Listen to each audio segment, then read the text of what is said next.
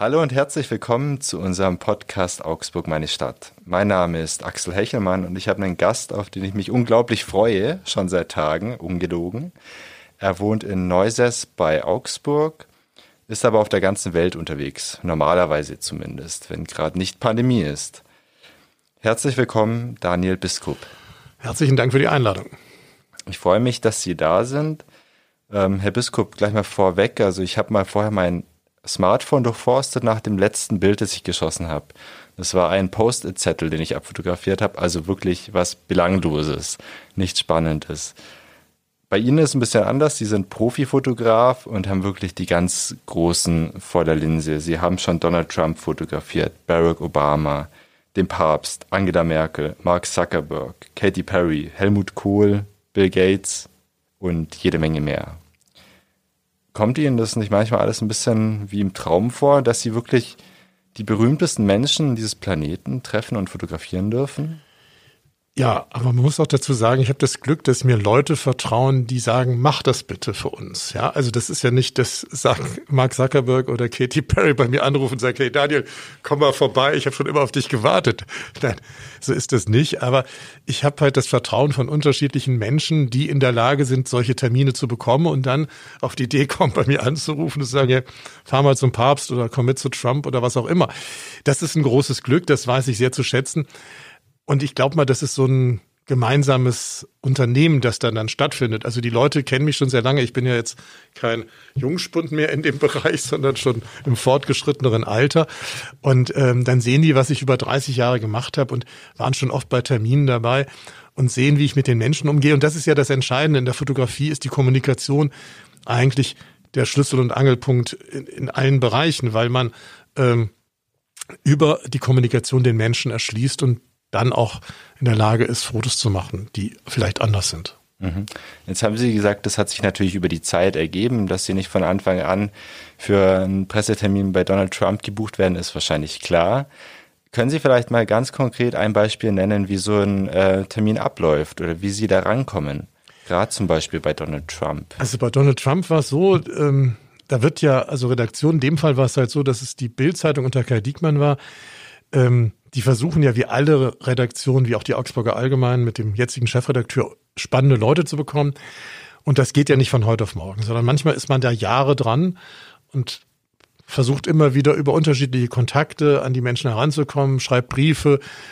Und jetzt bei Trump war es so, da ist das auch schon über Monate oder fast schon über ein Jahr gegangen. Und dann kam dann spontan Anfang Januar 2017 äh, der Anruf, ähm, übermorgen habt ihr ein Interview bei Trump. Und ich bin dann angerufen worden, ich weiß noch, ich war gerade im Labor und habe gerade Bilder für eine Ausstellung ausgesucht. Und dann kam der Anruf, morgen fliegst du nach New York. Und das ist oft so bei diesen Sachen, das wird oft nicht langfristig geplant, sondern wenn die gerade einen Slot haben, eine Stunde, und, und dann sagt er, okay, dann machen wir das jetzt. Und, und wenn die dann die Zeit haben und die Spontanität haben und auch sagen, die Ressourcen, äh, das zu tun, dann ist man halt übermorgen im Trump Tower und macht das Interview. Und das Interview selber ist relativ easy gewesen. Also man muss ja sagen, das ist ja ein Doppelinterview gewesen für die Times und für Bild. Und ähm, man ist ja angekündigt, man ist ja Gast. Das ist ja nicht, dass man vor der Tür steht und wartet, bis er da rauskommt. Nein, sondern man wird eingeladen und, und dann wissen die Leute auch, wie es ist. Und man kommt dann relativ zügig durch die Kontrollen, fährt mit dem Aufzug da hoch und dann geht's auch pünktlich los. Also da hat man eine Minute gewartet, dann kam er raus und sagt, hallo, schön Sie zu sehen. Und dann ging das Interview los. Und das war sehr unkompliziert. Und auch nochmal zu Trump. Trump hat sicherlich zwei Seiten. Er hat diese aggressive Seite, aber auch aggressive Seiten haben eine andere Seite, weil der hätte nicht diesen Erfolg, wenn er nicht auch andere Fähigkeiten hätte. Das ist generell bei Menschen so, dass sie für ihre Zielgruppe äh, sich artikulieren und bei den anderen halt nicht so ankommen, aber das ist sein Erfolg. Und er war bei diesem Gespräch relativ charmant, ja, und, und hat uns nicht das Gefühl gegeben, dass er der Sprenger aller Pressekonferenzen ist, der ständig die Leute anblafft. Das war da nicht so. Aber wir waren ja eingeladen. Und die Fragen, die wir gestellt haben, waren nicht so, dass man gesagt hat, ja, das sind halt so, ähm, du hast uns eingeladen, also sind wir freundlich, sondern er hat damals schon seine Position dargestellt und es gab auch kritische Fragen. Aber das, das, da ist er Profi genug, um das zu machen, ja. Mhm. Wir werden später noch ausführlich sprechen über die berühmten Menschen, die Sie porträtiert haben, äh, die Sie getroffen haben im Laufe Ihres Lebens. Ich würde aber gerne ein bisschen vorher anfangen in Ihrer Laufbahn. Und zwar ganz früh. Also Sie sind ja ursprünglich aus Bonn, sind dann mit 18 Jahren nach Augsburg gekommen und waren aber erstmal Postbote. Wie kam es denn dazu? Ja, man muss dazu sagen, ich bin in Bonn aufgewachsen und ich hatte so als junger, also als, als, als Kind nicht die Interesse, gut in der Schule zu sein. Also das war, da habe ich gar nicht dran gedacht. Und ich hatte junge Eltern, die mich halt Fußball spielen haben lassen. Und so war mein Ziel, vielleicht ein guter Fußballspieler zu werden und nur mittelmäßig in der Schule. Und so bin ich halt ähm, dann in die Hauptschule gekommen. Was war ja damals eine Regelschule, weil Ende der 60er, Anfang der 70er Jahre, es hat vielleicht 10, 15 Prozent eines Jahrgangs Abitur gemacht. Und die meisten sind in die Hauptschule geschickt worden. Und da saß ich dann neben einem, dessen Vater Briefträger war. Und man muss sagen, so Mitte der 70er Jahre gab es ja Lehrstellenknappheit in Deutschland. Es gab diese geburtenstarken Jahrgänge mit 1,4 Millionen Menschen pro Jahrgang. Und da war es halt so, dass man in der achten Klasse ein Praktikum machen musste und der Simon, so hieß er, sagte, pass mal auf, wir gehen zur Post, mein Vater ist der Briefträger und das Gute ist, man bekommt 50 Mark und man hat um 10 Uhr frei. Was ja ein total unschlagbares Argument für einen 14-Jährigen ist, überhaupt zu sagen, ja, dann meld mich auch mal, ich komme mit Simon. Naja, und dann habe ich dieses Praktikum gemacht. Das war völlig unspektakulär. Man ist wirklich um 10 nach Hause geschickt worden, weil keine Ahnung, die brauchten uns nicht. Das war ja auch im Sommer. Das ist ja eh eine Zeit, wo damals, heute ist durch Pandemie anders, aber wenig los war. Da waren die Briefträger auch um 10 Uhr fertig, weil die Bezirke auch noch damals kleiner waren. Und dann bekam ich halt in, ja, nach den Sommerferien einen Brief von der Post. Lieber Daniel, du hast dich für den Beruf des Postjungboten interessiert, du hast ein Praktikum bei uns gemacht. Möchtest du nicht bei uns anfangen? Und dann habe ich mich da beworben und sie haben mich tatsächlich genommen und so bin ich dann mit 15, im zarten Alter von 15, Briefträger geworden oder der Lehrling zum Briefträger und habe das gemacht. Allerdings wusste ich nach zwei Wochen, also nach die, die, die ich glaube am 1. August oder 1. September ging das los, hm, irgendwie ist das ja eine ganz andere Welt und da bin ich sehr schnell sehr reif geworden, in Anführungszeichen. Mir war schon damals klar, ich nehme diese Lehre mit, ich mache das und schaue, was daraus kommt, aber ich gehe danach wieder zur Schule. Und es war halt so, ich hatte ja damals so den Hauptschulabschluss und in Nordrhein-Westfalen konnte man nicht danach mit einem Abschluss in so eine zehnte Klasse gehen. Das war da gar nicht vorgesehen. Es gab nur diese Abendrealschulen, aber das hieß ja zwei Jahre länger Post. Und dann bekam ich den Tipp, dass es in Augsburg das Bayern-Kolleg gibt. Und dann habe ich da angerufen und die Frau Heinzelmeier, die Sekretärin damals, sagte mir im sehr derben Niederbayerisch, ja, du kannst kommen, meld die on. Ich kann das nicht so gut. Und dann habe ich mich beworben oder mich angemeldet und bin dann von heute auf morgen eigentlich nach der Lehre gleich hierher und habe dann mein Abitur gemacht. Also das war ein Zufall und ich bin glücklich, dass ich am Bayernkolleg gewesen bin und ich bin den Lehrern wirklich sehr, sehr dankbar, dass ich diese Schule besuchen durfte, weil ich habe so viel gelernt, ich habe so viel ähm, Ideen bekommen. Ich konnte Theater spielen. Ich habe hier bei der Augsburger Allgemein nebenbei angefangen. Dank dieser Schule, weil sie hat mir so viel Freiheiten ermöglicht und ähm, das war ein großes Glück. Mhm. Sie erzählen selber über sich oder sagen selber über sich, dass Sie sich schon in der Jugend interessiert haben, auch fürs Schöne, also für Fotografien, für Modemagazine. Wie war das damals? Wie kann man sich das vorstellen? Haben Sie jeden Tag ähm, Modezeitschriften durchgeblättert? Nee, das nicht, aber es ist so, ähm, man muss ja, äh, ich bin 1962 geboren. 1962 gab es in Deutschland Wohnungsknappheit. Ja, es ist ja Nachkriegszeit. Ich werde immer belächelt, wenn ich sage, ich bin ein Nachkriegskind, aber in einem Zeitraum von Hunderten von Jahren sind 17 Jahre nach dem Zweiten Weltkrieg keine Zeit. Und meine Eltern haben sehr früh geheiratet. Meine Mutter war 20, mein Vater 25, hatten zu dem Zeitpunkt keine eigene Wohnung. Und ich bin bei meiner Oma mütterlicherseits aufgewachsen. Meine Oma mütterlicherseits war eine feine Dame, die hat immer Hütchen getragen, Kostüm und hat als Nachmittagsbeschäftigung gehabt, sie ist zum Modenschauen gegangen. Und da hat sie mich halt mitgenommen. Und da habe ich schon als kleiner Junge Mannequins auf dem Laufsteg gesehen. Das musste ich wahrscheinlich, also im tiefsten äh, irgendwo bei mir eingebrannt haben.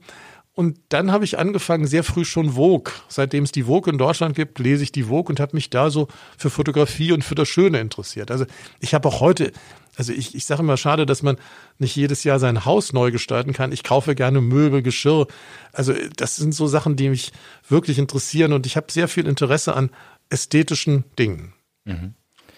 Gab es da einen Moment, wo Sie wirklich wussten, ich will Fotograf werden? Naja, es ist ja so, ich, bevor ich Fotograf wurde, war ich Ihr Kollege, ich habe geschrieben.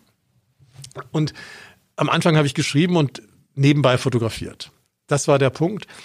Und äh, habe auch damals bei der Post äh, so, ein, so ein Jugendmagazin, also so eine Betriebszeitung für Lehrlinge gemacht. Und da war ich praktisch alles in einer Person. Also ich habe die kopiert, geschrieben, das Layout gemacht, äh, ja, und, und, und auch fotografiert.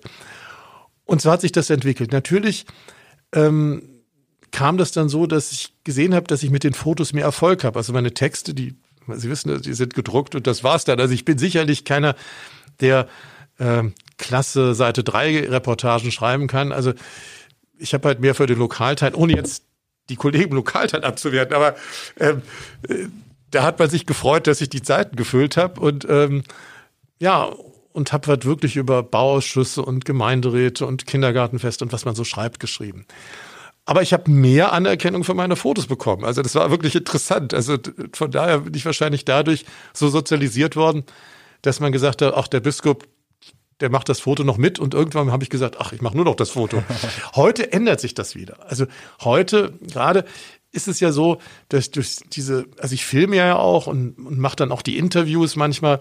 Ähm, da, da, das hat sich komplett verändert, ja. Das Fotografie ist natürlich das Hauptthema, aber seitdem die Möglichkeit in der Kamera besteht, auch wirklich ähm, zu drehen, habe ich für mich auch das Film entdeckt. Mhm. Nochmal kurz zurück äh, zur Augsburger Allgemeine. Sie haben mir gesagt, wir waren Kollegen oder sind Kollegen, das kann ja. man so auch bezeichnen, und haben dann 1982 ähm, einen kleinen Erfolg gelandet. Da haben Sie Ihr erstes Foto auf Seite 1 gebracht. Ja, genau. Das war auch, meine Töchter würden sagen, random. Also ich habe äh, hier in der Politikredaktion angerufen, weil es gab eine Demo gegen Arbeitslosigkeit in Nürnberg am Wochenende. Und ich habe schon immer meine eigenen Themen vorgetragen und Ideen äh, versucht, anderen Menschen ähm, ja, zu verkaufen. Das muss man ja auch als freier Fotograf oder als Solo-Selbstständiger, wie man das heute so schön sagt. Und habe dann hier an dem Freitag, bevor die Demo in, in Nürnberg losging, in der Politikredaktion angerufen. Ich kannte ja keinen. Und habe der Sekretärin gesagt, ich fahre jetzt nach Nürnberg, ob sie nicht Interesse an einem Foto von der Demo haben. Also völlig naiv. Und dann hat die gesagt, ja, ja, bringen Sie mal vorbei. Sie hätte auch sagen können, ja, leg, wieder aufgelegt, da ruft irgendeiner an. Äh, und dann bin ich dann nach Nürnberg mit dem Sonderzug der Gewerkschaft und habe da fotografiert und habe dann nachts hier in der Kresselsmühle, weil ich kurz zuvor den Hansi Rühle von der Kresselsmühle kennengelernt habe, der hat mir so war so freundlich, hat mir den Schlüssel der Kresselsmühle gegeben und ich durfte das Labor benutzen. Also habe ich dann diese Filme, ich habe glaube ich sechs, sieben Filme da fotografiert und habe die in der Nacht entwickelt, habe dann 50 Abzüge gemacht und dann am nächsten, am Sonntagmorgen, äh, hier in dieses Haus gebracht und in die Politikredaktion. Da saß dann eine Sekretärin. Ich gesagt, ich bin derjenige, der angerufen hat. Ja, leg mal dahin. Die kannte mich nicht. Ja, und dann am Montagmorgen schaue ich auf die Seite 1 tatsächlich ein Foto von mir von dieser Demo. Und ich war wirklich überrascht, dass das so einfach geht. Das war, es war jetzt kein, sag ich, kein Kunstfoto oder, aber es war halt ein dokumentarisches Foto einer Demo. Und ähm, das war mein Einstieg bei der Augsburger Allgemeinen. Aber äh, das ist dann nicht so weitergegangen, sondern ich habe dann bei der AZ-Woche Nord, so hieß es damals, weitergearbeitet oder im Lokalteil. Und da habe ich jede Menge gelernt und ähm, ja, so war das ganz spannend. Mhm. Also die Masche haben Sie nicht weiter versucht. Aber dann kannte man sie ja auch. Ja, man kannte mich auch und hat mich dann eigentlich ganz gut versorgt. Ich habe wirklich viel gemacht und habe bei jedem Termin gelernt. Und ich sage einfach, ähm, der Umgang mit Menschen, also mit sehr unterschiedlichen Menschen, mit Vereinsvorsitzenden, mit lokalen Politikern, mit Sportlern, mit ja mit ja mit der ganzen Bandbreite des Lebens, das lernt man hier. Und hier habe ich praktisch die Grundlagen geschaffen, um völlig entspannt mit den Großen der Welt auch umzugehen, weil die sind ja genauso wie wir ganz normale Menschen. Und das ist, glaube ich, der Punkt, dass man jeden mit Respekt und Würde behandelt und dann ist es auch einfach, die Menschen für sich zu gewinnen. Da bin ich sehr gespannt, was Sie gleich erzählen über die Großen der Welt. Nur eine Frage noch davor. Denken Sie gern zurück an diese Zeiten, wo alles vielleicht noch nicht so einfach war wie heute? Heute schießt man im besten Fall ein Bild. Das geht relativ einfach mit Digitalkameras. Ähm, gutes Bild ist natürlich nochmal was anderes. Also, ähm, aber es fällt natürlich der ganze Entwicklungsprozess im ähm, Labor und so weiter weg. Also das, was, was schon eine große Veränderung ist, also damals war es okay, weil man musste sich nicht um die Archivierung kümmern. Also die war, wenn man das vernünftig gemacht hat, musste man keine Updates machen, keine neuen Serverdaten übertragen und was auch immer. Also das ist natürlich eine große Veränderung. Man weiß auch nicht, was ist in zehn Jahren. Ich sehe ja, wenn ich Bücher mache, bei den Negativen, die ich vor 30 Jahren gemacht habe, die sind da und, und, und bleiben da auch, werden sich nicht verändern, wenn man sie vernünftig lagert. Aber das, was ich digital fotografiere, da kann man nur hoffen, dass das auch in 20, 30 Jahren eine Datei ist, die jeder lesen kann. Ja, da gibt's keine.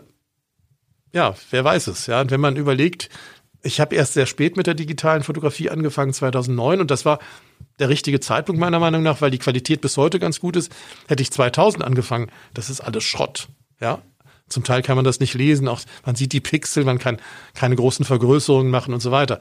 Also von daher ähm, bin ich guter Dinge, dass mein Archiv auch weiterhin lesbar ist, auch das Digitale, das ja seit zwölf Jahren auch digital ist. Aber ich bin ganz glücklich, wie es jetzt ist. Der einzige Nachteil ist, man sitzt zu viel vorm Computer, weil Sie wissen, fotografiert ist sehr schnell, bearbeitet mit Beschriften, Verschlagworten, Archivieren. Das dauert schon viel länger. Herr Biskop, Sie haben mir gesagt im Vorgespräch, dass Sie auch jetzt auch jeden Tag fotografieren. Das sind jetzt eher nicht die Themen, ähm, für die Sie berühmt geworden sind, also für Fotos mit Donald Trump oder dem Papst oder Helmut Kohl, sondern ganz alltägliche Sachen. Wir sprechen da später noch drüber. Trotzdem würde ich gern erst zum Punkt der Promis kommen. Also die berühmten Menschen, die Sie getroffen haben vor der Krise, bis vor der Krise. Und ähm, ich würde gern ein bisschen ein Gefühl dafür bekommen, wie es denn ist, bei diesen Terminen zu sein. Also ein bisschen haben Sie schon geschildert, wie es bei Donald Trump war. Wie fühlt sich's an bei anderen Menschen, zum Beispiel Wladimir Putin oder dem Papst? Können Sie da was erzählen? Ja, beim Papst, das ist auch, muss ich sagen, auch, den habe ich ja mehrmals in meinem Leben fotografiert. Ich hatte das Glück, 2006 an seiner Seite zu sein, als er hier Bayern besucht hat äh, und durfte dann ähm, ja durch Bayern mitfahren, in Anführungszeichen, und immer wieder fotografieren. Da, da ist ja auch ein Buch entstanden, der Papst zu Hause. Und das ist natürlich schon äh, ein spannender Moment. Zum Beispiel das letzte Mal habe ich ihn in seinem Wohnzimmer getroffen. Da durften wir für eine Stunde ihn besuchen und ihn auch fotografieren, ein Porträt machen. Das sind schon, sage ich mal, Geschenke, die ich auch wirklich als Geschenke empfinde, weil es sind wirklich Menschen, die, an denen ich interessiert bin, auch an ihrer Biografie und ihnen nahe zu sein und sie gehen mit mir freundlich um. Das ist etwas, was man, ja, was ein großes Privileg ist, dass ich auch wirklich zu schätzen weiß, dass es diese Möglichkeiten gibt. Der Papst selber ist ganz freundlich. Er sagt immer zu mir, ich bin ja wie ein Riese, weil im Vergleich zum sehr zarten Papst und wenn ich noch einen Mantel anhab und ihn dann da reinkomme und der jetzt auch im Rollstuhl sitzt, dann, dann ist es nochmal was anderes, wenn ich mich dann runterbeuge. Ja, da habe ich bisher nur sehr, sehr positive Erfahrungen gemacht. Mhm. Also die Zuhörerinnen und Zuhörer merken schon, wir sprechen natürlich über Papst Benedikt. Über Papst Benedikt, genau, ja. Genau. Ähm, wie sieht's Franziskus habe ich noch nicht getroffen.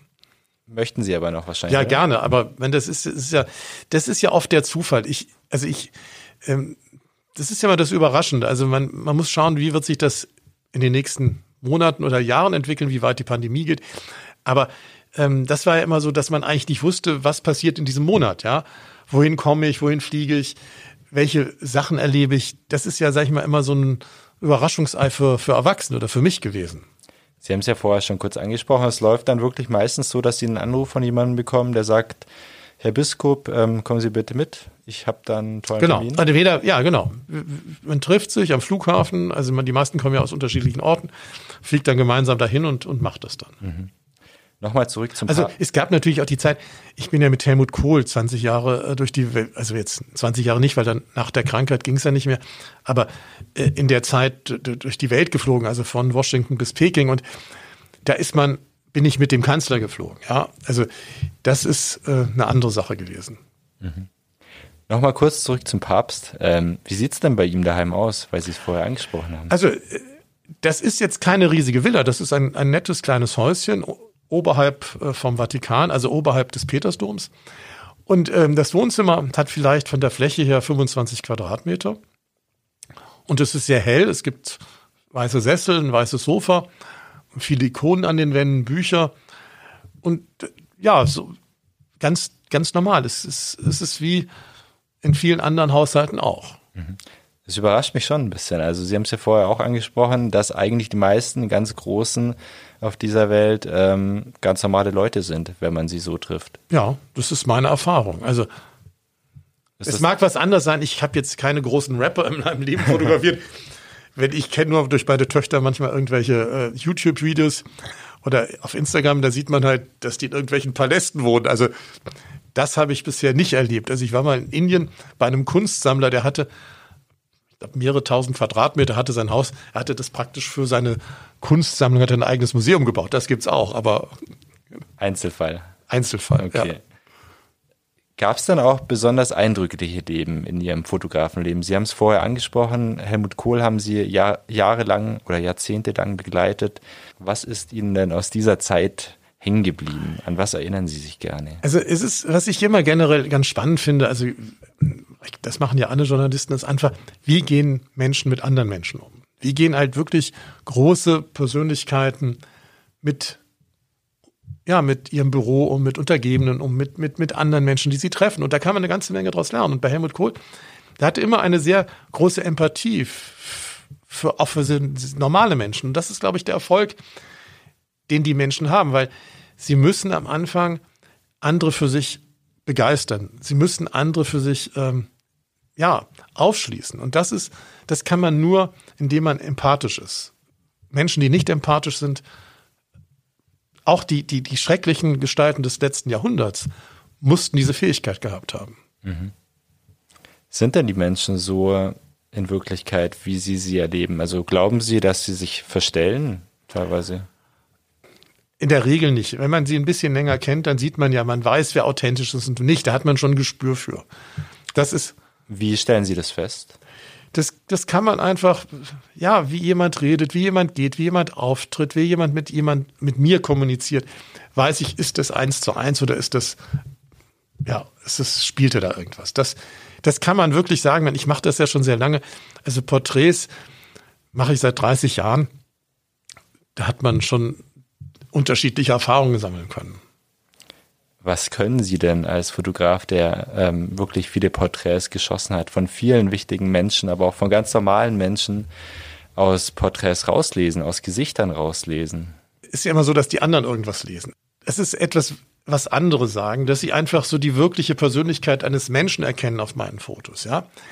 Aber das ist etwas, was ich selber gar nicht so äh, beurteilen möchte, weil das ist etwas, was, was andere erkennen oder nicht erkennen, sondern ich mach's nur. Und ähm, ich muss auch gerne mit der Rezeption beschäftige mich eigentlich auch gar nicht, weil das ist, das sollen andere machen, weil das ist, jeder sieht da was anderes, ja. Mhm. Bei Ihren Bildern achten Sie ja auch viel drauf, dass oft ein bisschen Hintergrund zu sehen ist. Ähm, bei Donald Trump haben Sie erzählt, dass Sie seinen großen Schreibtisch mit draufnehmen wollten, beispielsweise aufs Foto. Was ist denn das Wichtige daran oder warum ist die Umgebung so wichtig? Eigentlich muss doch der Mensch für sich stehen, oder? Ja, aber die Umgebung beschreibt ja den Menschen auch. Mit was umgibt er sich oder wie sieht sein Schreibtisch aus oder welche Bilder hängen an den Wänden oder wie sieht praktisch das Büro aus, das Wohnzimmer aus oder was auch immer.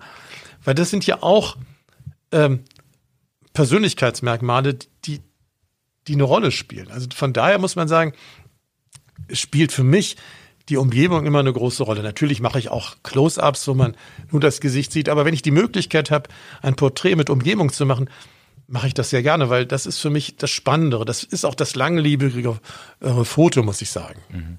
Gerade beim Papst, wenn Sie beschreiben, der wohnt da in einer relativ bescheidenen Umgebung oder in einem bescheidenen Haus, ähm, dann spricht das ja doch Bände. Ja, das zeigt, äh, ja, mit was sich die Menschen umgeben und was für sie wichtig ist, ja. Gab es auch Termine in Ihrem Leben, wo Sie ähm, mit einer gewissen Erwartung hingegangen sind und dann total überrascht, enttäuscht, ähm, erfreut gewesen sind, weil sie vielleicht vorher ein Bild im Kopf hatten von der Person, von der Szene, von dem Termin und es dann doch alles ganz anders kam. Also ehrlicherweise muss ich sagen, ich werde immer positiv überrascht, weil ich denke mir mal, ich habe immer die Chance, da irgendwo zu sein, wo äh, andere nicht hinkommen oder wo man Sachen erleben kann und sehen kann, die doch einen für sich für einen selber auch ganz spannend sind. Und von daher gibt es gar nicht diesen einen Moment. Also es gibt, sag ich mal, die Tatsache, dass man das und das machen darf, ja. Oder zum Beispiel ähm, irgendwelche Künstler. Ich fotografiere auch viele Künstler, dass ich äh, von Porträt nach Los Angeles fliege oder nach Peking von einem Künstler. Das war, war für mich ein großes Geschenk, weil ich diesen Künstler spannend finde und dann zu sehen, wie ist sein Atelier, welche Bilder hängen da und all solche Sachen. Also das sind eigentlich die spannenden Momente. Also die Tatsache, was bringt praktisch das, der Berufsalltag. Das ist ja, wie gesagt, was ich vorhin gesagt habe, man kann es, es gibt keinen Kalender, wo man weiß, am 31. Mai wird das und das sein, ja. Ja. ja. Sind denn Künstler anders in ihrer ähm, Erscheinung als Politiker beispielsweise? Ich stelle es mir jetzt. Mir fällt jetzt gerade ein, der 31. Mai ist ein Buchtitel von Erich Kästner. Es gibt nicht den, den, den, den 31. Okay. Mai, genau. Haben wir das auch korrigiert oder richtig gestellt? ähm, zurück zu ähm, Politikern und Künstlern. Ähm, Sie fotografieren ja wirklich Menschen aus unterschiedlichen Branchen. Bei Politikern denkt man ja immer, okay, die sind ein bisschen eingestaubt, die sind vielleicht eher bürokratisch, ähm, nicht so locker drauf. Bei Künstlern, das sind die hippen, coolen. Bestätigt sich das so oder stimmt das nicht ganz? Na, Künstler, es bestätigt sich natürlich schon, weil sie einen anderen, also die, die Erfolg haben, die haben natürlich ähm, einen ganz anderen Lebenswandel, die können, ja, ja, Ansel Kiefer kann einfach durch die Welt jetten oder das kann ja der normale Künstler nicht. Ja? Und ich habe viele dieser Künstler, also jetzt Uecker, der 90 geworden ist, oder auch äh, äh, Mack, die habe ich in New York fotografiert. Also oder in, in anderen Orten, in Venedig oder sonst wo. Und das ist eigentlich das Spannende. Und, und natürlich können sie das, das leben und haben auch andere Ideen und sind vielleicht für normale Menschen ja sehr, sehr extrovertiert. Mhm. Jetzt müssen wir es, glaube ich, noch mal ein bisschen einordnen. Sie sind ja bei Terminen bei wichtigen Menschen, soweit sind wir. Sie machen aber nicht die ganze Zeit Fotos, oder? Sie nein, gehen da nein, nicht nein. rein und nein, sagen, hier nein, Ich höre oft hin. zu. Nein, also wenn es so ist, es gibt natürlich Termine, wo ich nur alleine bin. Also da gibt's, aber auch da gibt's erstmal ein Gespräch, und man trinkt einen Kaffee zusammen oder isst zusammen oder das gibt's ja alles. Und dann mache ich die Fotos. Die Fotos bei Interviews, ja, bei solchen, wo man gemeinsam mit dem Kollegen unterwegs ist, da ist es so, dass ich ab und zu Gesprächsfotos mache, aber die sind irgendwie auch langweilig, weil der eine hebt die andere, der andere macht gar nichts. Das ist ja, das wiederholt sich ja alles. Aber ähm, das Entscheidende sind dann diese Porträts danach. Und ich warte halt, aber ich kann während des Gesprächs schon eine Menge ähm, Input bekommen, weil ich einfach weiß, was ist das für eine Persönlichkeit, was findet der, was ist gut, was ist nicht gut. Und, und man kann ja nicht jedem Menschen alles zumuten. Und bei diesem Gespräch lerne ich eine ganze Menge und kann es dann später beim Porträt dann umsetzen. Aber oft bin ich da auch so, dass ich sage, wenn, äh, dass ich versuche, mit demjenigen allein zu sein, dass ich dem Kollegen sage, okay, ich möchte mit dem jetzt alleine sein, kannst du bitte schon mal spazieren gehen oder was auch immer, ja. Was reden Sie dann mit äh, so einem? Das ist immer, das es kommt immer auf das Vorgespräch an, was dann war. Da, da fällt mir intuitiv automatisch was ein. Da gibt's keinen keinen Plan oder was man abkreuzt, das und das und das, sondern das ist wirklich, das ist vielleicht auch die Fähigkeit, die man haben muss, dass man sich auf die Menschen einlässt und, und das auch ganz wichtig ist, dass man sich für unterschiedliche Themen interessiert. Also von der Medizin bis zur Kunst. Also dass man für jeden auch einen Punkt hat, wo man Anknüpfungspunkte hat oder etwas von der Person weiß. Bei Autoren über die Bücher, bei Schauspielern über Filme, bei Politikern über politische Ereignisse, historische Ereignisse das ist der Punkt, dass man wirklich, dass, dass es ein Gespräch gibt. Nichts ist schlimmer, als wenn es kein Gespräch gibt. Weil das ist die Basis für ein, ein vernünftiges Fotografieren. Mhm. Also keine peinliche Stille, wenn Sie zu Gast sind bei nein, Wladimir das, Putin. Nein, nein, in der Regel nicht, weil ich neige ja dazu, gerne mit Leuten zu reden. Und, und das ist, ja, das ist der Punkt. Mhm. Spannend, was Sie da erzählen. Das heißt, Menschen sehen eigentlich vor Gesprächen anders aus als danach, oder? Manchmal kann das so sein, aber äh, weiß, man fährt dahin, dann informiert man sich und, und, und hat schon ein bisschen Kenntnis. Ja, also, und wie gesagt, ähm, oft ist es halt so, dass, dass die meisten, ich werde immer gefragt von, meinen, von meiner Familie und von, vor allem von meinen Töchtern, und wie ist der? Die sind, und dann sage ich immer, der ist ganz nett, und dann sage ich die sind immer alle ganz nett. Ähm, aber es ist so, die Leute sind ja, wenn wir kommen, freundlich, die sind nicht, äh, ja, die wollen natürlich auch was von uns. Sie wissen es ja selber. Jemand, der ein Interview gibt, äh, äh ja, der versucht halt, äh, auch gut dazustehen. Also auch bei schwierigen Sachen. Man, man, ich weiß, bei einem Termin war es sehr schwierig, das war bei Leni Riefenstahl. Ähm, da war ich schon 99 am Sternberger See. Ähm, das habe ich damals mit Klaus Bölling, da war der Regierungssprecher unter Helmut Schmidt und Peter Gauweiler gemacht. Also Herr Bölling, Peter Gauweiler und ich, wir waren ein Team. Sind so zwei Jahre lang durch die Welt gefahren und haben Interviews gemacht. Und da ging es natürlich um auch die Vergangenheit ähm, mit Leni Riefenstahl im Dritten Reich und ihre Rolle. Und, und dann hat sie das, ja, ich will nicht sagen, sie hat ja, sie hat es auf einen Seite bestritten, ist dann in Tränen äh, aufgelöst, saß sie da auf dem Sofa und, und das war natürlich eine schwierige Situation, ja. Aber das lag auch an der Situation, dass auf einmal auch ihre Vergangenheit, die sie dann abgestritten hat, äh, in den Mittelpunkt gerückt wurde. Und das gehört natürlich dazu. Wenn man so eine Person der Zeitgeschichte wie Leni Riefenstahl trifft, dann kann man das äh, Jahrzehnt, was sie zu dieser Ikone gemacht hat, muss man ja sagen, das kann man nicht ausblenden. Und auch diese ganzen äh, schwierigen Sachen, der Umgang mit Hitler, der sie gefordert hat und Goebbels und so weiter. Genau, ganz kurz nur zu Leni Riefenstahl, also Filmemacherin. Äh, sie hat einfach die optimalen Möglichkeiten gehabt, weil durch ihre neuen Techniken in der Filmwelt ist sie zur, ist die Welt, Welt geworden. Und und die, sie hat ja praktisch Olympiade 1936 gedreht und hat da neue Techniken angewandt, also von unten, hat so Gräben bauen lassen, dass sie die Sportler von unten filmen kann und so weiter.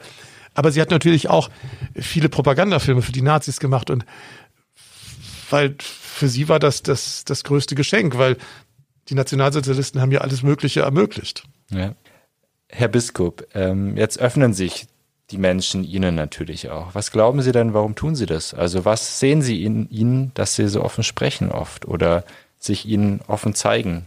So ein Porträtbild ist ja was ganz Intimes auch. Ich habe vielleicht das Glück, dass die Menschen, ja, dass, dass sie von mir keine Angst haben. Das ist ganz simpel. Es sind ja so Sachen, für die sie nichts können. Also äh, meine Physiognomie, wie ich lächle oder wie ich mit welcher, mit welchem Timbre ich spreche. Das sind ja alles so Sachen, die spielen ja eine Rolle beim Kennenlernen, ob sich jemand wohlfühlt. Und, und da muss ich sagen, um das mal neudeutsch zu sagen, dann matcht es halt oft, ja. Äh, dass die Leute dann sagen, ja, das, ich krieg's ja oft zu hören, das war angenehm und es wurde nicht geblitzt und es gab keinen Assistenten, der da rumstand. Die Leute schätzen das, dass ich diese etwas unkomplizierte, einfache Art habe, also von der Technik her, und dass das Fotografieren so ein Nebenprodukt ist. Kann ich nur bestätigen. Also ich fühle mich auch sehr wohl. Ich glaube, ich lächle mehr als in einem durchschnittlichen Podcast Das kann ich jetzt nicht beurteilen, weil ich hier das erste Mal bin. Also von daher. Ja. Herr Biskup, ähm, jetzt sind Sie natürlich auch bei Menschen zu Gast, die nicht unbedingt gute Menschen sind. Bei Menschen wie Wladimir Putin, Donald Trump und so weiter, die auch teils autokratische Züge haben. Wie gehen Sie denn damit um? Das sind ja alles Leute, die in ihrem Land eine Rolle spielen, die durch mehr oder weniger, also in Russland ähm, sind das sicherlich Wahlen, die nicht nach unseren Maßstäben so funktionieren würden, aber immerhin, ähm, da bin ich erstmal neutral. Es macht ja keinen Sinn, wenn ich mit irgendwelchen, jeder hat natürlich eine politische Vorstellung, wie er mit Menschen umgeht und auch eine Meinung. Aber die tritt bei so einem Termin in den Hintergrund, weil das ist nicht mein Job. Also privat habe ich meine Meinung zu den, zu, die, zu, zu den ganzen Persönlichkeiten, klar. Und natürlich sehe ich bestimmte Sachen auch kritisch, aber in dem Augenblick, wo ich fotografiere, und bei Putin muss man sagen, den habe ich 20 Jahre, also das erste Mal 2000 fotografiert, und der Putin hat sich verwandelt. Natürlich hat er seine Grundstruktur. Die wird man nicht über Bord werfen. Putin ist gekommen 2000 als Retter.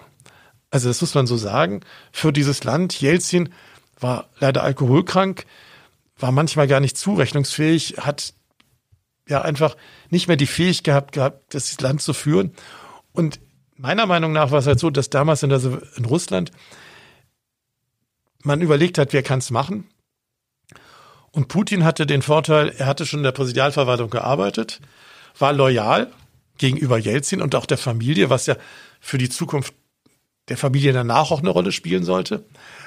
Und hatte sich als positiv in der Form dargestellt, dass er nicht getrunken hat.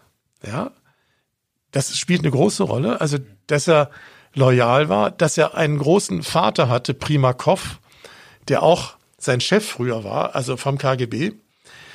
Und dass man wahrscheinlich, ich würde das mal so sagen, dass ein Konsortium Russlands aus KGB und Politik gesagt hat, okay, du wirst das. Und deswegen gab es am Anfang auch den schüchternen Putin, der selber gesagt hat, ja, damals war er so 47, 48. Ähm, er hat sehr viel Respekt vor dieser Aufgabe. Man, Russland ist ein Sechstel der Welt von der Fläche her, bei nur knapp 148 Millionen Menschen, mit schwierigen Grenzen, mit einer schwierigen Infrastruktur und mit keiner demokratischen Geschichte. Also Putin ist kein Demokrat nach unseren Maßstäben, weil das Land keine demokratische Vergangenheit hat. Aber da muss ich jetzt mal einen Sprung machen zu Deutschland. Ähm, wir haben unsere Demokratie 45 nicht selber auf die Beine gestellt, sondern wir sind Demokraten geworden, weil die Alliierten das wollten. Und das ist was, was man historisch einfach mal so richtig sagen muss. Wir haben dann, oder unsere Eltern und Großeltern haben das Beste aus der Situation gemacht, aber die Vergangenheit hat man nicht aufgearbeitet. Und ein Adenauer, der der erste Bundeskanzler war, der vor der Oberbürgermeister von Köln war, war im Untergrund in dieser Nazizeit. Und aus eigener Kraft wäre er nicht der erste Bundeskanzler der Bundesrepublik Deutschland geworden, sondern weil wir den Krieg verloren haben, weil wir total am Boden lagen und weil wir das machen mussten, was uns die jeweiligen Sieger gesagt haben.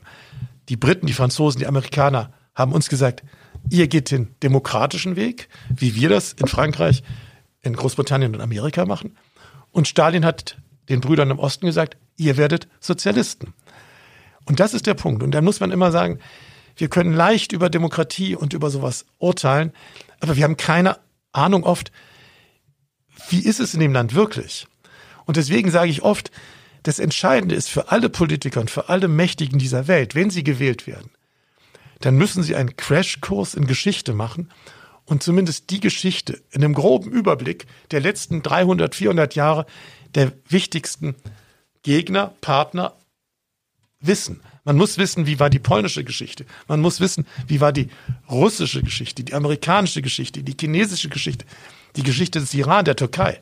Das ist ja kein Zufall, dass Erdogan 100 Jahre nachdem das Osmanische Reich aufgelöst wurde, die Hagia Sophia wieder zur Moschee rückumgewandelt hat. Das ist ja ein Zeichen. Wir wollen wieder eine Großmacht werden. Und wenn man sich anschaut, wie sah das Osmanische Reich 1920 aus? Da gehörte der, der Irak dazu, Syrien dazu. Das sind alles so Sachen, die spielen eine Rolle. Auch heute. Aber ich will jetzt hier nicht zu weit in solche Sachen kommen, aber das ist wirklich ein Punkt, dass man bei, bei Menschen, die man trifft, äh, da mit unterschiedlichen Maßstäben arbeiten muss und auch immer schauen muss, aus welcher Vergangenheit kommen sie und wie sieht die Situation in dem Land aus. Mhm. Was heißt es jetzt trotzdem ganz praktisch, wenn Sie Putin äh, begegnen? Den fotografieren Sie einfach, wie er ist und wo er Den fotografiere ich, wie er ist. Ich stelle ihn wie bei allen. Also jetzt zum Beispiel beim erst, bei der ersten Begegnung mit Putin, da war es halt so, das ist ja ein nicht sehr hochgewachsener Mann. Und der saß hinter einem riesigen Schreibtisch. Und da war mir klar, ich muss ihn hinter diesem Schreibtisch fotografieren. Und dann waren dann auch diese Telefone, also das rote Telefon ist in Wirklichkeit weiß mit dieser, mit dieser Leitung nach Amerika. Und das war mir auch sehr wichtig, ja. Mhm. Ich habe übrigens Ihre Ausstellung gesehen, Ihre Putin-Ausstellung. Ich weiß den Titel nicht mehr, aber es war vor drei, vier Jahren. Ähm, und tatsächlich fiel mir auch auf, wie. Also hier im Schätzlerpalais. Im Schätzlerpalais, ja. genau in Augsburg. Und ähm, mir fiel auch auf, wie ähm, jung, wie frisch Putin damals noch aussieht. Ja, er war noch nicht, äh, wär, ja, und ja, und er hat natürlich auch, da hat er irgendwie von Berlusconi bei seinen Sardinienurlauben sich beraten lassen. Er ist dann auch unter das Messer gegangen und hat chirurgische Eingriffe unternommen. Das sieht man ganz deutlich in seinem Gesicht. Die sind so ein bisschen aufgepolstert. Warum auch immer. Die Fotos stammen jetzt nicht von Ihnen, aber es gibt ja Fotos von Putin, wo er auf einem Pferd ähm, mhm. zu sehen ist, oberkörperfrei oder beim Angeln als der starke Mann. Ähm, was denken Sie als Fotograf, wenn Sie solche Fotos sehen? Naja, das ist ja erstmal eine, eine Message an das eigene Volk. Und das habe ich schon häufiger gesagt. Bei den russischen Frauen kommt das sehr gut an. Man muss dazu wissen, ähm, es gibt einen Überhang, also es gibt mehr Frauen als, als Männer in Russland. Und ähm, das Problem der russischen Bevölkerung ist, dass von diesen Männern sicherlich ein Drittel ein Alkoholproblem haben. Und Putin mit dieser Message, ich gehe angeln, ich bin mit nacktem Oberkörper als End-60er, die er jetzt mittlerweile ist, ja, spiele Eishockey. Ich achte auf mich. Mein Körper ist in guter Verfassung. Ich bin fit. Das kommt bei dieser Bevölkerungsgruppe, gerade bei den Frauen und bei auch manch vielleicht bei Männern gut an, weil er einfach etwas für sich und im Umkehrschluss für das Land tut. Also zum Beispiel bei dem letzten äh, Termin war das 2017 in Sochi, hat er gesagt, er geht jeden Morgen in die Eissauna. Also in so eine Kältekammer, also in so eine Kältekammer für 15 Sekunden, um sich fit zu halten. Und das ist so eine Sache, ähm, das mag bei uns machohaft ankommen, aber es ist erstmal für seine eigene Bevölkerung gemacht. Mhm. Das ist sehr spannend weil man da an diesem Beispiel sieht. aber das kommt, aber das spielt bei uns keine Rolle. Bei uns kann man barocke Figuren wie Peter Altmaier haben. Und äh, ja, aber das ist was anderes. Aber wir haben nicht diese Vergangenheit. Die Russen hatten fast zehn Jahre lang einen Alkoholiker an der Spitze, der sich wirklich immer zugedröhnt hat, der auch bei politischen Ereignissen betrunken zu Gesprächen gekommen ist. Ja, das wissen die Russen noch, das wissen wir vielleicht nicht so. Aber deswegen ist er praktisch der Gegenentwurf zu seinem Vorgänger. Mhm. Aber das ist wirklich interessant, weil in Deutschland wird es ja wirklich, wenn diese Bilder von Putin ja, das als man, machohaft und ja, abgehoben. Das muss gedeutet. man anders sehen. Also für ihn ist er, er ist praktisch der James Bond von Russland. ja, aber das kommt aber nicht bei Nawalny und bei seinen Gegnern an, aber es kommt, es ist genauso wie überall auf der Welt, die meisten Russen wohnen nicht in Moskau und St. Petersburg, sondern auf dem Land. Mhm. Wenn Sie mit Menschen hier in Deutschland sprechen, kommt Ihnen, fällt Ihnen dieses Phänomen öfter auf, dass der Blick auf die Dinge ein bisschen verstellt ist, ein bisschen gefärbt, logischerweise, weil Sie nicht in einem bestimmten Land wohnen? Nein, natürlich ist es so, dass das hat auch was mit Social Media zu tun, dass viele Menschen in ihrer eigenen Blase unterwegs sind und die Kenntnisse, die sie in vielen Themen haben, sind eigentlich nicht vielfältig. Ja, weil jeder liest nur das, was er gerne lesen will und auch die Logarithmen, äh, die Algorithmen produzieren halt Nachschub aus der eigenen Blase. Also von da ist es halt schwierig und das sieht man natürlich immer wieder. Man sieht es ja jetzt in der Pandemie äh, mit den Verschwörungstheorien und all solchen Sachen.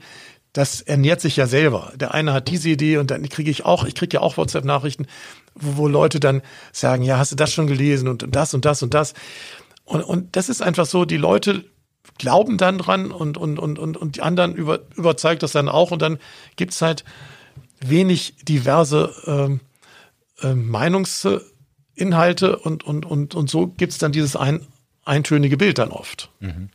Also auch ein kleines Appell, den Blick zu weiten. Ja, vielleicht. das ist wichtig, den Blick zu weiten. Also auch mal wirklich alles, was möglich ist, wenn man sich dafür interessiert, äh, zu lesen. Auch die, ja, die Argumente der anderen. Das ist ja auch ganz wichtig, dass man nicht nur in seiner eigenen Blase äh, unterwegs ist, sondern, aber das ist ja etwas, was eigentlich nat natürlich sein müsste, aber das ist leider nicht so. Und wie gesagt, Social Media hat das noch verstärkt. Das bringt uns zu einem anderen Punkt. Ähm, Sie haben gesagt, den Blick weiten ist wichtig. Sie haben ihn jetzt quasi auch geweitet in der Corona-Krise. Sie konnten nicht mehr wegfliegen, aber Sie haben natürlich, ähm, was Sie vorher auch schon gemacht haben, viel auch in der Gegend fotografiert. Ja, ich fotografiere eigentlich Deutschland seit 40 Jahren. Also ich habe mir immer, also ich bin ja, wie gesagt, obwohl ich hier angefangen habe, aber ich war immer frei bei der Augsburger Allgemein, habe ich immer meine Themen selber gesetzt. Ich kann mich erinnern, als Strauß gestorben ist, da bin ich zur Beerdigung, habe das fotografiert. Also wie gesagt, oder das Unglück in Solingen, also das Attentat in Solingen bin ich selber hingefahren. Oder der Mauerfall oder ganz viele andere Dinge. Und so war natürlich auch Corona ein Thema, wie gesagt, toll. Wie gesagt, vor einem Jahr war mir klar, wie ich bei der Pressekonferenz mit Angela Merkel war, wo sie gesagt hat, bitte verzichten Sie auf soziale Kontakte, dass sich definitiv alles ändern wird. Und als Fotograf und Journalist und Historiker ist das ja die ureigenste Aufgabe, das zu dokumentieren. Und ich sehe mich ja vor allem auch als Dokumentarfotograf, ja, also als jemand, der Zeitgeschichte in Bildern für die Zukunft einfängt. Und so war mir klar, dass ich aus eigener, aus eigenem Antrieb das dokumentieren muss. Und das war eigentlich, ja, der Schlüssel zu dem, was ich bis heute mache. Jetzt fragt man sich natürlich, Corona-Krise bedeutet für die meisten Menschen nicht viel los und nicht viel zu sehen. Sie unternehmen weniger. Was fotografieren Sie denn da eigentlich? Also man, die Veränderung, die praktisch Corona mit sich bringt. Also am Anfang war es natürlich so, das haben wir alle erlebt, die leeren Städte, die leeren Autobahnen, die geschlossenen Grenzen, ähm, die leer gekauften Toilettenpapierregale, die Bäcker, die aus ja, aus, aus Witz dann Toilettenpapier, Marmorkuchen im Angebot hatten und all solche Sachen. Also alles, was sie historisch mit diesem Thema äh, in Verbindung gehen. Und heute ist es so, die Impfzentren, die Hilferufe auf ähm, Kreidetafeln von Restaurants, bitte unterstützt uns, die Schnelltestzentren, all diese Dinge, die den Alltag sprechen. Oder in Meißen ein überfülltes Krematorium. Also alles, was damit zu tun hat. Und es ist so, ich poste auf Instagram nur jeden Tag ein Bild. Aber oft habe ich viel weit mehr Fotos, ja. Die gesperrten Spielplätze. Es sind so viele Dinge, die, die da eine Rolle spielen, ja. Oder die Masken, die, die Spuckschutzscheiben. Also es sind ja viele Sachen, die man sich ja vorher gar nicht vorstellen konnte, die da sind. Oder auch die Plakate. Gerade Berlin oder Augsburg was im Lauf eines Jahres die Städte für Plakate in die Öffentlichkeit bringen. Das ist ja auch Zeitgeschichte. Das ist ja von Stralsund bis Oberaudorf, wo ich gestern war. Da ist es dann auf Bayerisch Holz Zomm oder das sind natürlich ganz andere Sachen. Und das ist für einen Historiker ähm, natürlich eine spannende Geschichte. Also einmal unter dem Gesichtspunkt und einmal auch unter dem fotografischen Gesichtspunkt, dass das Sachen sind, die einfach dann, manche Sachen sind ja dann auch schon weg, weil sich das dann verändert hat, ja. Mhm direkt vor unserem Termin haben Sie ja auch noch ein paar Fotos geschossen. Ja, ich, ich habe genau, ich, ich war in Neuses bei der Apotheke Rehm. Die hat so eine Holzbude vor der Apotheke aufgebaut, wo man jetzt anscheinend einen Schnelltest machen kann. Und da muss ich sagen, das ist ja auch so ein Thema. Dieser Apotheker hat Eigeninitiative ergriffen. Der hat das, wie manche auch, aufgebaut. Weil gestern habe ich im Radio gehört, da gab es beim Bayerischen Rundfunk eine Umfrage unter Apotheken, ähm, wie viel Schnelltest anbieten. Und dann war das Ergebnis null, weil die Apotheker gesagt haben, ja, das sei so schwierig. Sie müssen einen Raum haben, der für andere nicht zugänglich ist, mit Ein- und Ausgang, wo man nicht, sich nicht begegnet. Und das haben viele Apotheken vielleicht nicht oder scheuen sich nicht die Mühe, das zu machen. Man sieht hier bei dem Apotheker in Neuses, der hat eine Holzbude aufgebaut vor der Apotheke, weil er wahrscheinlich auch in seiner Apotheke das nicht hat und hat so das Problem gelöst. Und was mich auch manchmal ein bisschen nervt, ist immer so dieses Bashing, ja, das klappt nicht und das klappt nicht in der Pandemie. Da muss ich sagen, wir leben im Paradies. Im Vergleich zu den anderen 200 Ländern auf dieser Welt ist es bei uns Gold. Da mag es nicht so schnell geimpft sein wie in Amerika oder in Großbritannien. Aber das wird schon kommen. Alles braucht seine Zeit. Aber die gesamte Situation, muss ich sagen, ist nicht so schlecht, wie sie oft dargestellt wird. Mhm. Immerhin werden die Menschen kreativ, oder? Sie werden kreativ. Äh, natürlich kommt es wie im Einzelnen, zum Beispiel auch in Augsburg. Die Stadt Augsburg hat am 1. März, so wie der Gesundheitsminister Spahn das angekündigt hat, hier zwei Testzentren am Plärrer und in der Maximilianstraße geöffnet. Pünktlich am 1. März. Und dann sage ich immer, das kann, egal wer der, wie der Gesundheitsminister heißt, das kann ein Minister gar nicht machen. Das müssen die Gemeinden vor Ort machen. Und wenn sie in den Städten clevere, zupackende Leute haben, die sagen, wir kriegen das hin, dann kriegen sie es hin. Und das ist das Problem. Es gibt unterschiedliche Städte mit unterschiedlich befähigten Menschen. Und wenn die das in anderen Städten nicht auf die Reihe kriegen, dann ist das ein Problem der Stadt XY oder des Landkreises. Und man sieht, es geht. Die Stadt Augsburg hat es geschafft. Der Apotheker Rehm hat in kürzester Zeit eine Holzbude aufgebaut und bietet das an. Also von daher ist das die Eigeninitiative, die in so einer Rolle oder so einer Zeit eine wichtige Rolle spielt. Mhm. Jetzt mal zurück zu den Fotos. Sie fotografieren ja jetzt ganz alltägliche Dinge, die jeder von uns sieht, wenn er nur die Augen aufsperrt. Warum fotografieren Sie es denn überhaupt dann? Ja, weil die anderen es nicht sehen und weil es Zeitgeschichte ist. Und man muss natürlich sagen, dadurch, dass ich ähm, also intuitiv gesagt habe, beim ersten Lockdown das ist sowas Bedeutendes für Deutschland, für die gesamte Bundesrepublik. Und man muss sagen, Instagram, ich wäre, wenn es Instagram nicht gegeben hätte, gegeben hätte, hätte ich das erstmal für mich gemacht und hätte nicht angefangen, Tag eins, Tag zwei, Tag drei bis jetzt 366, ja. Ähm, das spielt natürlich auch eine Rolle. Mhm. Langweilt Sie das nicht, wenn Sie jetzt nicht äh, Emmanuel Macron oder ähm, die Papst vor. Die haben äh, ja schon fotografiert, also von daher. Eben. genau. Also, ja, was heißt langweilt mich? Also ich sehe halt, es geht nicht, es geht momentan nicht anders. Leider steigen ja die Zahlen wieder.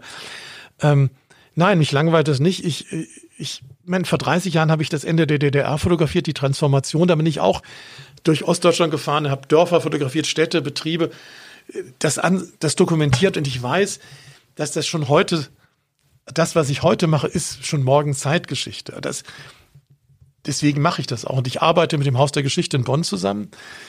Da habe ich eine doppelte Funktion. Also einmal, haben die schon Bilder für die Sammlung angekauft, ähm, weil das ja Zeitgeschichte ist. Und zum anderen sammle ich für sie Objekte. Also ich biete für sie, also ich, ich, mir fallen manchmal Sachen an, wie zum Beispiel irgendwelche Schilder oder am Anfang der Pandemie Spuckschutzscheiben in Autohäusern, die praktisch als Windschutzscheibe sowas hatten, weil es keine anderen Möglichkeiten gab. Das trage ich dem Ausstellungsdirektor vor, also seiner Mitarbeiterin, und sagt, wollt ihr das haben? Dann stelle ich den Kontakt her. Und so sind schon viele Sachen in das Haus der Geschichte gekommen für zukünftige Ausstellungen. Das ist der eine Punkt. Und der andere Punkt ist, die Stiftung Kunst und Kultur in Bonn, mit der ich zusammenarbeite und schon mehrere Projekte gemacht habe, die planen auch, aber das hat sich erst äh, jetzt Anfang Januar nach einer gewissen, nachdem also Medien mein Thema entdeckt haben, ähm, da haben sie gesagt, sie wollen unbedingt eine Ausstellung machen. Mhm. Jetzt haben Sie ja große geschichtliche Ereignisse auch mitverfolgt, äh, den Flüchtlingszustrom, die Flüchtlingskrise, wie man sie ja manchmal nennt. Ja, genau, das ist auch interessant. Ähm, der Bartholomäus Moore vom Textilmuseum rief mich vor einigen Wochen an und sagte, sie machen eine Ausstellung über Flüchtlinge. Und so werden auch meine Fotos, so hat er, hat er mir gesagt, aus dieser Balkanroute jetzt irgendwann im Textilmuseum zu sehen sein. Weil das auch damals war mir klar, 2015, ähm, das muss dokumentiert werden. Ich bin ja die gesamte Balkanroute mitgegangen oder mitgefahren, ja, und habe das dokumentiert, weil es auch damals Zeitgeschichte war. Ich plane, wenn ich irgendwann jetzt Zeit habe, ein Buch über die Zeit 2010 bis 2020, weil da ist sehr viel passiert. Wir hatten die Finanzkrise mit den damals in Zypern Geldautomate waren zu, man durfte nur 50 Euro am Tag nehmen.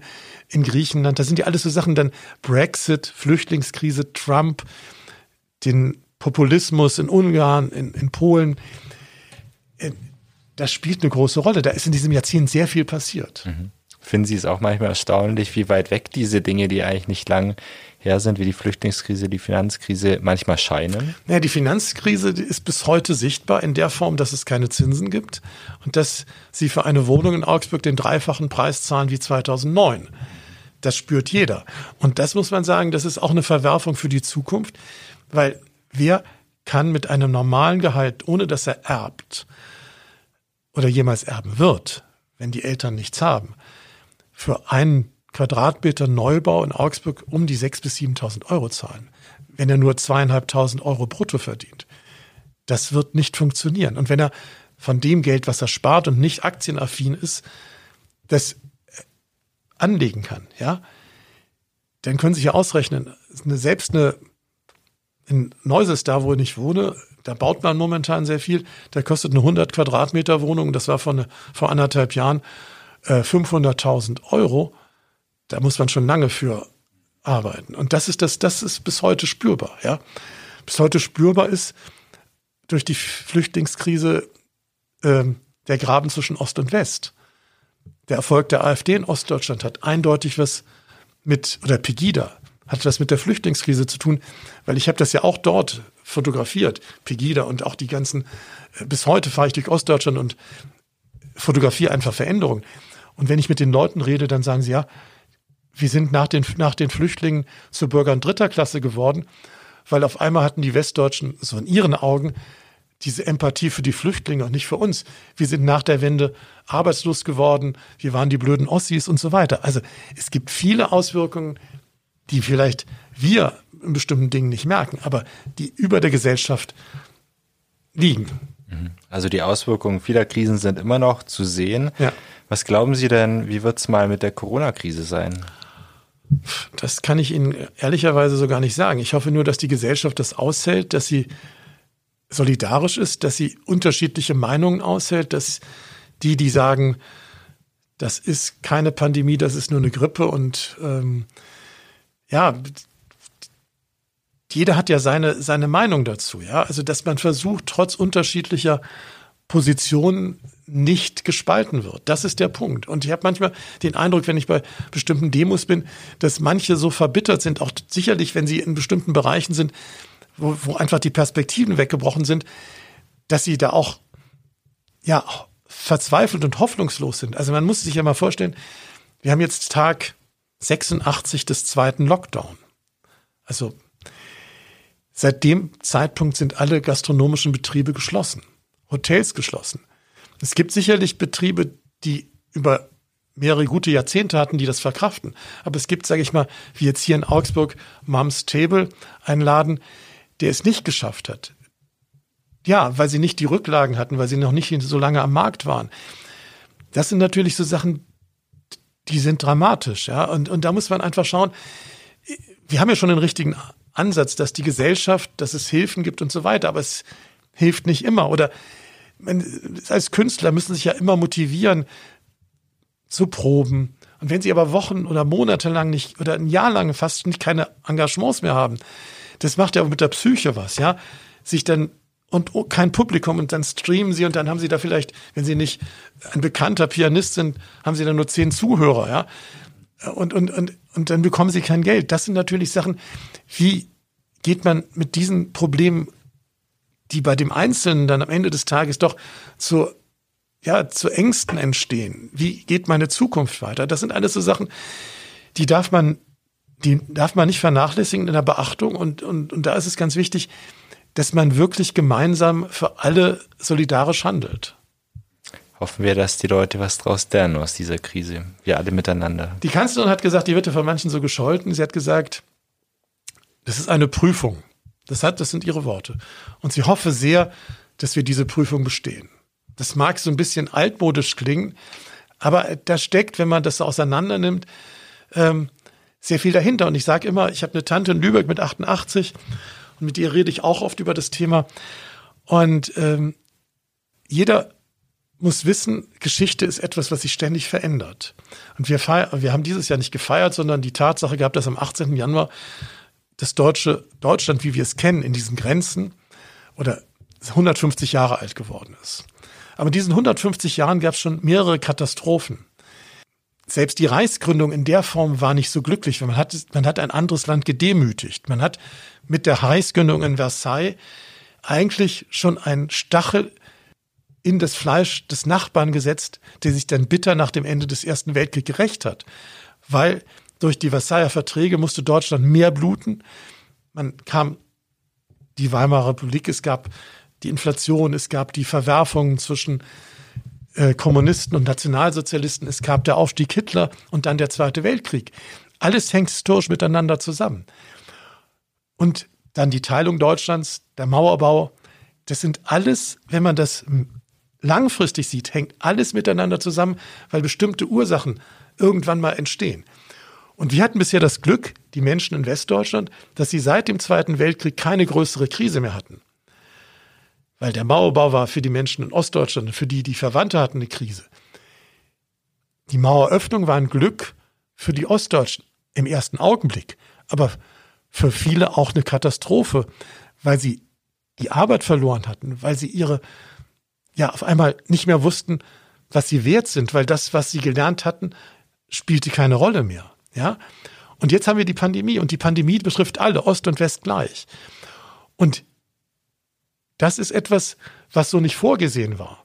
Und wir können nur wirklich das Beste draus machen und einander helfen. Und was ist immer dieses, dieser Spruch, der überall in unterschiedlichen Dialekten Zusammenhalt. Das sollte kein leeres Wort sein. Und man muss auch Verständnis haben für Menschen, die in dieser Krise auf einmal auf andere Gedanken kommen, ja. Jetzt stellt sich mir noch eine ganz grundsätzliche Frage, Herr Biskup. Was treibt Sie eigentlich an? Ähm, ist das das Chronistendasein, dass Sie ähm, dokumentieren, was passiert, auch gerade im Hinblick auf die großen Krisen, ist das ein innerer Antrieb, dass Sie Sachen besser machen wollen oder dass Sie politisch aufrütteln wollen? Was also wenn, wenn ich politisch aufrütteln wollte, würde ich in eine Partei gehen, aber das ist für mich keine Option, weil man sieht ja, das ist nicht so einfach und ähm, ich gehöre auch zu nicht zu denen, die sagen, man kann es so und so besser machen, weil das Problem ist einfach, jeder, das hoffe ich, jeder, der sich da engagiert, macht es nicht nur aus egoistischen Motiven. Also mein Ziel ist einfach, jeder hat ja so seine Rolle. Ich, ich versuche, das zu fotografieren, wie wir leben und, und, und möchte es den Leuten zeigen und, und, und, äh, ja, und jeder soll sich sein eigenes Bild machen. Also ich will keine Leute belehren. Ich, ich will nur meine eigenen Ideen manchmal, wenn sie mir die Gelegenheit geben, etwas zu sagen, meine Ideen dann darstellen. Ja, und dann kann jeder sich dazu seine eigene Meinung bilden. Herr Biskup, zurück zu den Fotos noch kurz. Haben Sie denn irgendein Lieblingsfoto aus der Corona-Zeit, falls man das so sagen kann? Es gibt nicht das Lieblingsfotos, aber es gibt schon ein paar Fotos, die, ähm, ja, die das auch so, die die Stimmung auch wiedergeben. Zum Beispiel, ähm, interessanterweise immer so Kinos oder ähm, Jugendzentren. Ich habe in Berlin in der Brotfabrik ein Bild gemacht. Das ist auch ein Kino und so ein, so ein Kulturzentrum. Die hatten vor Weihnachten ähm, den Schriftzug, wo sonst immer Filme oder irgendwelche Veranstaltungen angekündigt werden. Äh, Corona verpisst dich, keiner vermisst dich, ja. Das bringt sie auf den Punkt. Oder in Chemnitz ja. den Satz, äh, scheiß Corona, sehr einfach. Ja, das sind natürlich so Sachen, die das sehr plakativ darstellen. Aber im Prinzip ist ja jedes Bild das ich gemacht habe, das hätte man sich auch die Plakate und die Schriftzüge oder ähm, dann war ich in Finsterwalde, das ist äh, in Brandenburg. Da gab es eine oder gibt es eine Whisky-Bar und die hatte auf der Tafel, wo sonst Getränke angezeigt werden, so einen Text geschrieben. Also ich gebe das ja mal so sinngemäß wieder. Äh, manchmal laufe ich mit einer Schüssel Kartoffelsalat durch die Stadt, weil ich dann das Gefühl habe, eingeladen zu sein. ja, also man, das ist hätte einer von einem Jahr, wäre der gar nicht auf die Idee gekommen, sowas zu schreiben. Also das gibt das ja ganz gut wieder, ähm, wie die Situation ist. Ja, und man, Sie wissen, früher hat man sich mit 10, 20 Leuten am Wochenende zu Hause getroffen, hat eine Party gefeiert, hat gemeinsam gegessen oder es gab Geburtstag. Das ist ja alles utopisch im Augenblick. Und das sind natürlich Sachen, ähm, ja, die müssen wiederkommen irgendwann mal. Das ist ganz gewicht, ganz wichtig für, für die Gesellschaft, für, für jeden Menschen, für, ja, das Berühren des anderen. Ich sage immer, gestern habe ich in einem Interview gesagt, ähm, das ist schlimm für 15-, 16-Jährige, die, die nicht einander begegnen können, die nicht rumknutschen können, die nicht völlig, ja, unbeschwert andere berühren können oder so Leute kennenlernen, ja die nicht auf irgendwelchen Geburtstagen zum 16. Geburtstag sich auch mal die Kante geben oder so, ja. Und dann Erfahrungen sammeln. Das sind so Sachen, das ist wichtig, dass das wiederkommt, weil, ja, das sind so die Punkte, die eine große Rolle spielen. Manche gibt es ja, die erwarten eine neue Biedermeierzeit, den Rückzug ins Private, der jetzt zwangsläufig so ist. Ähm, nur ganz kurz, was glauben Sie, kommt so? Also ich denke mal, ähm, die nächsten sechs Monate sind entscheidend. Und dann kann man sagen, kommt das oder kommt es nicht. Da muss man sehen, ist die Mutation im Griff? Hat es mit dem Impfen geklappt?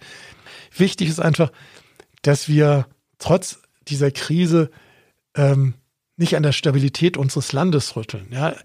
Ähm, es trägt nichts dazu bei, dass man sagt, ja, die Regierung, die kann es nicht. Das ist Blödsinn, weil jeder ist in dieser Situation, wird er das Beste tun. Er wird nicht ähm, bewusst ähm, etwas zum Nachteil des Landes tun. Dann kann man natürlich sagen, der Fall Nüsslein, der hat einfach, ja, das war doof, also unentschuldbar, dass man auf die Idee kommt, in der Krisensituation für sowas Geld zu nehmen. Also, aber ich meine, das sind einfach Verwerfungen. Der muss damit sein ganzes Leben lang zurechtkommen. Da wird er, ja, da ist er genug gestraft, weil er es wird immer der Maskennüstlein sein. Das ist halt schwierig. Ja. ja. Für Sie ganz persönlich, Herr Biskup, ähm, Sie sind natürlich Berufsfotograf, aber wahrscheinlich macht es Ihnen auch großen Spaß. das hört man, glaube ich, raus. Ist es da nicht ein, eine dankbare Aufgabe, Fotograf zu sein in diesen Zeiten, weil Fotos machen immer funktioniert und weil Sie ja, es ist ein Privileg, weil ich, äh, ich kann ja arbeiten im Bereich und es ist so, dass, da wäre ich auch gar nicht drauf gekommen, aber dadurch, dass ähm, wie gesagt, Museen meine Bilder kaufen, dass Sammler auch meine Bilder kaufen. Es gibt ja Sammler, die Fotografie sammeln. Ge gehöre ich zu den Privilegierten. Das war am Anfang gar nicht so, ähm, wäre ich gar nicht drauf gekommen, bis ich die erste SMS bekam, ob man nicht auch das Bild kaufen könne aus dieser Instagram-Serie. Dann bin ich halt auf die Idee gekommen zu sagen, okay, das trägt natürlich dazu bei, weil ich das ja selber finanziere. Ich fahre selber durch Deutschland und finanziere durch, durch das andere Jobs oder durch solche Sachen. Gerne, habe das dann eine Auflage von sechs gemacht. Das ist natürlich ein Privileg. Also, dass andere sagen, ja, ich hätte gern das und das Bild, ja, aber das ist, ähm, ja, da kann, kann ich glücklich sein, dass ich das habe, aber ja. Jetzt sehen natürlich auch viele Hobbyfotografen diese Zeit als Chance ein bisschen, um rauszugehen und Fotos zu machen. Möchten Sie uns noch irgendwelche Spots in Augsburg verraten, wo Sie gern fotografieren oder gibt es da gar keine? Also ich gehöre nicht zu denen, nein, also ich fotografiere nur Alltag und da, äh, das ändert sich ja zum Beispiel. In der Altstadt habe ich ganz viele Bilder gesehen, also bevor, das sind so, ja, auch zum Thema Corona, hatte so ein Friseur äh, neben der Ulrichkirche, das hatte aber das Schild rausgenommen, nachdem er wieder geöffnet hat, fuck Corona. Oder in, interessanterweise, ein anderer Friseur hatte noch im Lockdown ein großes Schild, wir stellen ein gehabt. Also das sind so, solche Sachen, die ich fotografiere. Ich habe ja nicht Interesse an Sonnenaufgängen oder an äh, bestimmten Architekturbildern aus der Innenstadt. Da bin ich sicherlich der Falsche. Ich bin jemand, der auf die Veränderung des Alltags eingeht, auf irgendwelche Kindergartenschilder vor dem Kindergarten oder solche Sachen. Wobei Sie ja wahrscheinlich, wir hatten es am Anfang des Gespräches, immer noch das Schöne gerne auch fotografieren. Ja, ich sehe das Schöne. Klar, ich mache auch, wenn ich ähm, wenn ich, als ich jetzt Neuschwanstein, da äh, gab es ja da vor Neuschwanstein so einen See, der zugefroren war. Und da waren dann Tausende, auch Augsburger, die mit ihren Kindern dort Eishockey gespielt haben. Natürlich habe ich den See fotografiert. Ich habe aber auch Neuschwanstein im Nebel fotografiert. Aus der Perspektive sah das ganz gut aus. genau. Also von daher, dafür habe ich auch ein Auge. Aber das, wenn ich da zufälligerweise bin, aber das war nicht das Ziel, Neuschwanstein im Nebel zu fotografieren, dann nehme ich es mit. Also so viel Sinn verschönert habe ich dann auch etwas, was schon millionenfach fotografiert worden ist, auch nochmal zu fotografieren. Ja, manche Objekte werden einfach nicht abgegriffen, die kann ja, man genau immer wieder so. sehen. Der Nebel spielte da eine große Rolle. Herr Biskop, ähm, wir kommen zum Ende. Ich möchte Sie nur noch eine Frage fragen. Ähm, Sie haben jetzt schon sehr viele berühmte Menschen fotografiert. Haben Sie irgendeinen Wunsch, ähm, wen Sie auf jeden Fall noch ablichten möchten? Nee, eigentlich nicht. Ich nehme das, was kommt und das ist immer diese Überraschung. Ich habe nicht das Gefühl, den und den zu fotografieren. Aber vielleicht muss ich sagen, weil es so eine Person der Zeitgeschichte ist, Elon Musk, also weil er ist schon sehr visionär, also auch ein bisschen durchgeknallt, ehrlicherweise. Ähm, aber er hat viel verändert. Also man, man muss sagen, jetzt in Brandenburg, ähm, mit dieser Tesla-Fabrik, das gab es noch nie in Deutschland, das innerhalb von so kurzer Zeit, auch wenn es, man muss mal schauen, was am Ende des Tages rauskommt, aber wenn es wirklich klappt, ist das sehr rekordverdächtig, ähm, dass jemand, der Visionen hat, auch der praktisch, ja, am Anfang als Spinner dargestellt worden ist, doch einen gewissen Erfolg hatte, wenn man nur sehr zielstrebig seine Ziele dann verfolgt. Das ist sicherlich, das wäre sicherlich interessant. Wie ist der dann wirklich? Das ist ja das Spannende, ja. Also ein, ein Jeff Bezos ist sehr, ja, der hat erzählt, wie er selber die Bücher damals gepackt hat mit seiner Frau und wie sie ihn damals gefragt hat, bist du sicher, dass du diesen Job aufgeben willst und Bücher verschicken? Aber man muss nur eine Vision haben. Ja, Ja. genau. Aber, aber dass Sie Elon Musk einfach anrufen, das kommt jetzt nicht in Frage, oder? Nee, das mache ich nicht, aber wahrscheinlich, ich kenne Leute, die ihn kennen, also von daher. Aber man muss wir einfach mal gucken. Also ich habe das, man vielleicht durch Corona verändert sich ja einiges. Ja, mal schauen, wie sich in Zukunft solche Termine ergeben. Mhm. Wir sind gespannt, werden es natürlich weiter beobachten, Herr Biskup. Vielen Dank für das sehr spannende Gespräch über Ihren sehr spannenden Beruf, inklusive historischer Einbettung. Ja, Entschuldigung, dass ich Sie dann noch so mit Ich äh, finde es interessant. habe. Ich bin gespannt, was die Hörerinnen und Hörer sagen. Die können uns nämlich auch gern schreiben an podcast.augsburger-allgemeine.de. Dann gerne kurze Anmerkungen dazu schreiben, ob es Zufallgeschichte war oder Genau. gerade richtig. Ob ich in die Uni gehen sollte. Genau. genau. Und dann starten wir vielleicht demnächst einen History-Podcast. Genau, History in drei Schritten. Genau. Herr Biskup, vielen Dank. Ich sage danke. Wiederhören.